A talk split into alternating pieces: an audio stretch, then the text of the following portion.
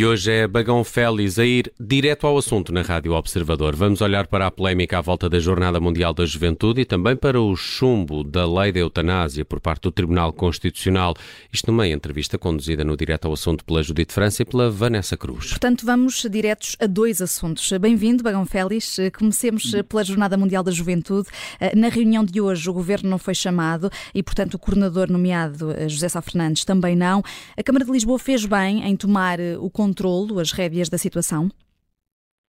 Boa noite, antes de mais. Esta questão das Jornadas Mundiais da Juventude em Portugal, em Lisboa, está-se a tornar de facto um grande imbróglio e desde logo por sinais de, dos diferentes órgãos eh, que vêm atuando em regime de coordenação ou de coordenações, nós não sabemos bem o que é, não é? Penso, enfim, como mero observador exterior, eh, acho que há hum, uma grande descoordenação dentro das várias tentativas de coordenação. Nesse sentido, acho bem que alguém chega à frente e parece perfeitamente legítimo, adequado e e correto que seja o Presidente da Câmara Municipal de Lisboa a, a fazê-lo, não é? Eh, porque, repare bem, um, repito, um espectador, uh, como eu atento, ou como qualquer pessoa, uh, percebe que um, estamos num regime de passa-culpas, num tempo isso não é comigo, nós não sabíamos, tínhamos apenas uma ideia, etc, etc. Uh, quase criámos uma nova figura ou um novo acrónimo, em vez do dono disto tudo, temos o NDDT, não dono disto tudo. Uh, e evidentemente que um, entramos já na fase muito típica da, da, nossa lógica portuguesa, que é a fase do desenrascanço. E agora uh, uh, José Sá Fernandes diz que não é o coordenador disto tudo também. Pois, uh, o que eu acho é que as coisas para serem alinhadas bem planeadas, a linha B bem executadas, a linha C com uma medida certa entre os custos e os benefícios, a linha D com rigor, a que agora se chama transparência, eu prefiro a palavra rigor, no sentido de, enfim, de, de, deste projeto, é, é, é, preciso que haja uh, simplicidade. e a simplicidade começa logo em não haver. Uh, repara, uh, o, o, que eu vejo é uma fundação para as Jornadas Mundiais da Juventude, duas câmaras municipais, o governo, Uh, o coordenador do projeto, que francamente pode ter toda a lógica, mas ainda não percebem o que é em contexto e de que forma funciona. Uh, uma sociedade de reabilitação urbana. Bem, haja um dono do projeto, haja um dono da obra, haja um, um, um, uma entidade em que, em primeiro lugar, eh, nós possamos exigir um, a efetivação do, do, do projeto, é? porque uh, este habitual desenrascanço normalmente significa, é uma atitude sempre positiva portuguesa, que de facto tem essa uh, especialidade que outros países e que outras, uh, até mais desenvolvidos, não têm. Isso é bom, mas normalmente mais desenrascanço significa também mais dinheiro gasto, ou pelo menos dinheiro uh, pior gasto, mais mal gasto, digamos assim. Por falar em dinheiro, enquanto católico ficou surpreendido com os valores uh, que fomos sabendo deste projeto, nomeadamente o tal altar-palco, mas uh, também o, o, outro palco para o Parque Eduardo VII, ou outros dois palcos para o Parque Sim. Eduardo VII. Um, apesar de não haver uma decisão formal, estes valores magoam, como disse Dom América Guiar. Não, repare, eh, eu acho que uh, essa é apenas a ponta do iceberg. É, aquela, é a parte visível do, deste problema, deste problema que é fácil diagnosticar uh, em termos de, do nevoeiro e da, da opacidade relativa, é? não estou a dizer isto em termos eh, pessoais ou institucionais, mas uma opacidade para o contribuinte, que, que em, boa, em, boa, parte é o financiador uh, destas obras. E evidentemente que a questão dos altares uh, tem a ver com uma questão prévia, não é? E a questão prévia, uh, sem querer fugir à questão, e deixa-me então já começar por aí, não direi que me magoaram, mas surpreenderam-me e acho que são excessivos. Do ponto de vista de custo, mas sobretudo do ponto de vista da sua estrutura. Repito, falo mais uma vez como leigo, mas eu percebo que uma estrutura, seja qual for, neste caso é um altar ou um palco, seja o que quisermos chamar, será tanto mais caro quanto a sua utilização não pode ser prolongada para outros fins. Não parece, pela, pela, pela, maquete que nós todos pudemos visualizar nas televisões e nos jornais, que aquele palco do, na, na, na, zona onde vai Parque ser a principal Tejo. cerimónia, exatamente, seja, um, seja convertível ou que possa ser usado para fins completamente diferentes. Acho isso um disparate. E, portanto, nesse sentido, é essa parte que me, que me, que me choca mais, não é a parte do custo. Até pode custar mais ou menos, isso depois depende uh, da, da, da, dos, dos, do proveito de retorno, da sua utilização, uh, não apenas numa perspectiva meramente de consumo uh, sem, sem retorno nenhum. Mas deixe-me só perguntar-lhe, acha Sim. que não devia ser reutilizável? Não, não, eu acho que deve ser reutilizável. Agora não me parece, mas aqui eu sublinho, eu uh, falo como qualquer pessoa comum. Uh, até lhe posso perguntar assim, quase nesta, nesta nossa conversa. Olha para aquela maquete e acha que é possível uh, convertê-la depois para fins, por exemplo, musicais ou de espetáculos? Ou, a mim não me parece.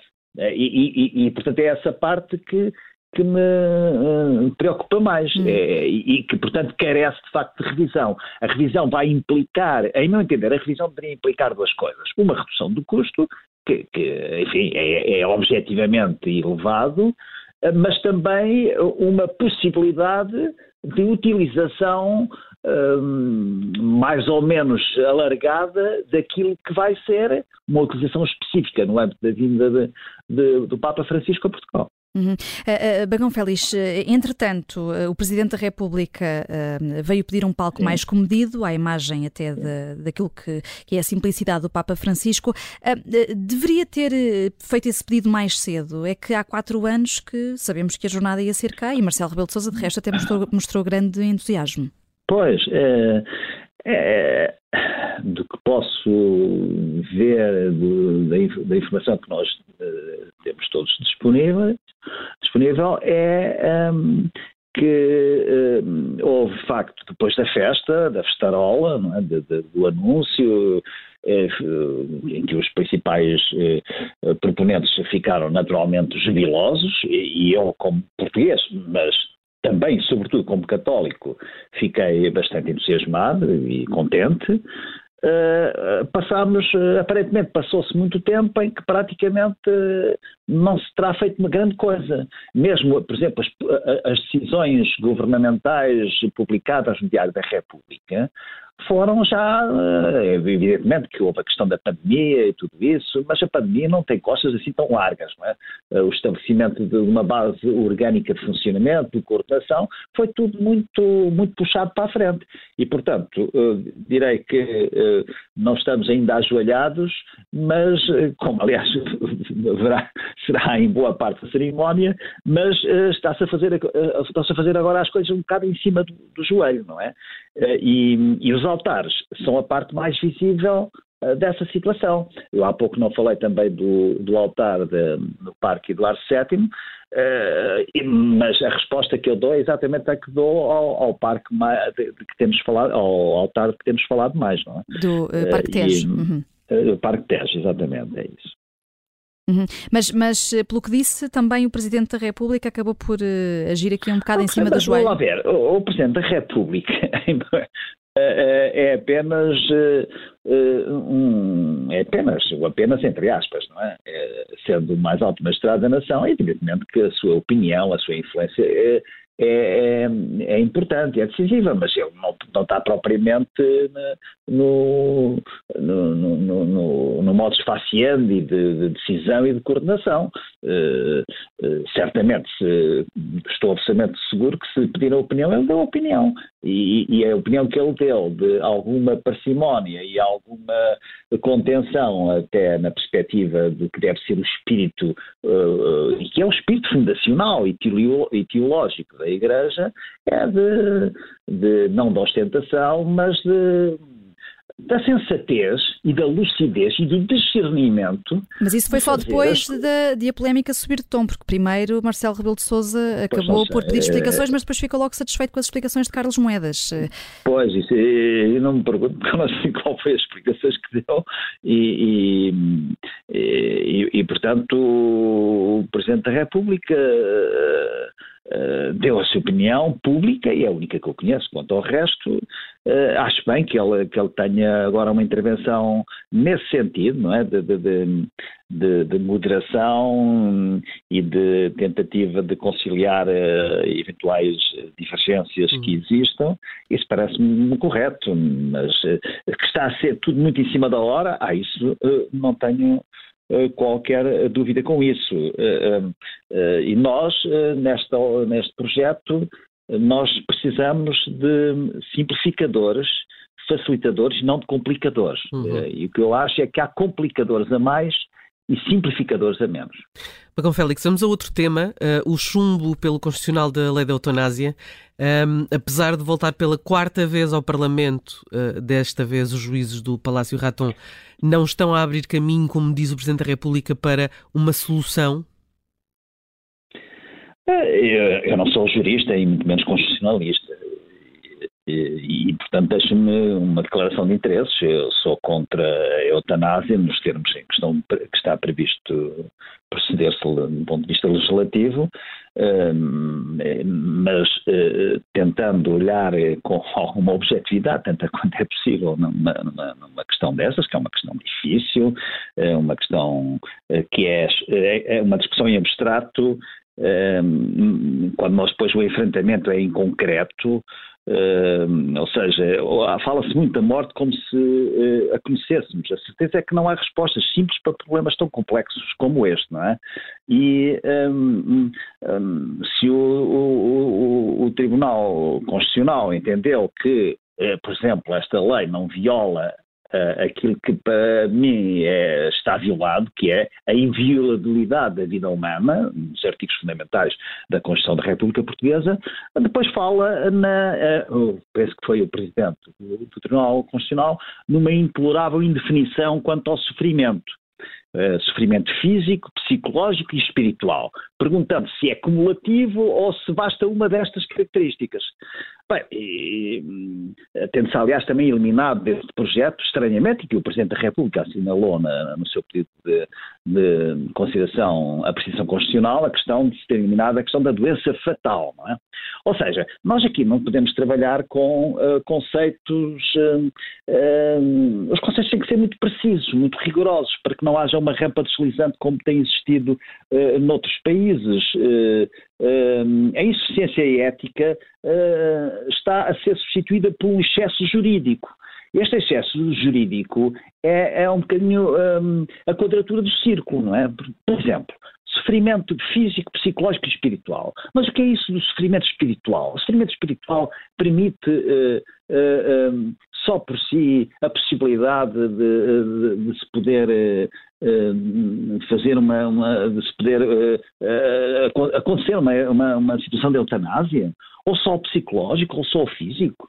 Uh, vistos, é aquilo que, que, parece que os proponentes da lei têm em vista. É, então, isto é uma, em meu entender, é, é, uma rampa deslizante que dá para tudo e mais alguma coisa, não é? Uh, e, e há, um, há, há, um aspecto que me parece, que aliás, eh, deixe-me aproveitar para só dizer isto, não?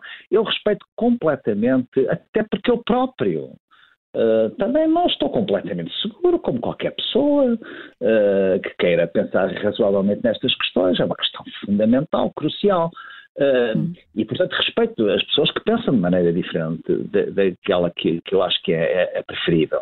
Nós vimos, uh, Bagão Félix, PSD e Chega a voltarem a insistir na ideia do referendo. O senhor foi, de resto, uma das... Eu acho que não. Eu hum. acho que o referendo não faz sentido aqui nesta questão. A vida não se deve referendar e muito menos numa situação de referendar a possibilidade de, de, de, de, terminar a vida desta ou daquela maneira. Acho que, até do ponto de vista técnico da pergunta a fazer e da maneira como as pessoas, como os eleitores, percepcionariam essa pergunta, portanto, levaria também a outra quadratura do círculo com, com, com bastantes dificuldades e inconvenientes. Mas dizia eu que as, muitas pessoas dizem, bem, eutanásia sim, mas porque é que eu não tenho direito uh, perante uma situação de sofrimento intolerável, de uma doença fatal, irreversível, uh, uh, ser eutanasiado?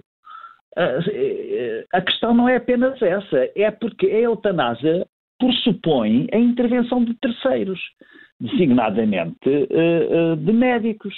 Mas agora Bagão é, Félix portanto, quer dizer que é mudou é de opinião. Antes é defendia o referendo. De... Diga, desculpe. Quer dizer que mudou de opinião. Antes defendia não, não, o referendo. Não, não, não. Sobre a questão da eutanásia. Não, não. Nunca... Em relação ao referendo. Não, em relação ao aborto. Em relação ao aborto é que está a dizer, é? Não. Eh, não, é que eh, em abril do ano passado juntou-se a 60 personalidades nessa petição a pedir o referendo. Sim, sim, sim, mas eu uh, admito perfeitamente que mudei de, de, de opinião. Uh, mudei de opinião uh, porque, assim como próprio, na questão do aborto, eu lembro-me, na altura eu fui, acabei e fui um dos, um dos, das pessoas que mais se batalhou no referendo relativamente à questão da liberalização da interrupção voluntária de gravidez. É verdade, mas tudo ponderado, e apesar de muitas dúvidas que tenho, hoje em dia não sou favorável uh, a uma solução referendária para esta questão, que se é difícil do ponto de vista legislativo, é, uh, é demasiado. Posso tornar demasiado arbitrária do ponto de vista referendário, e isso não me sossega. Não?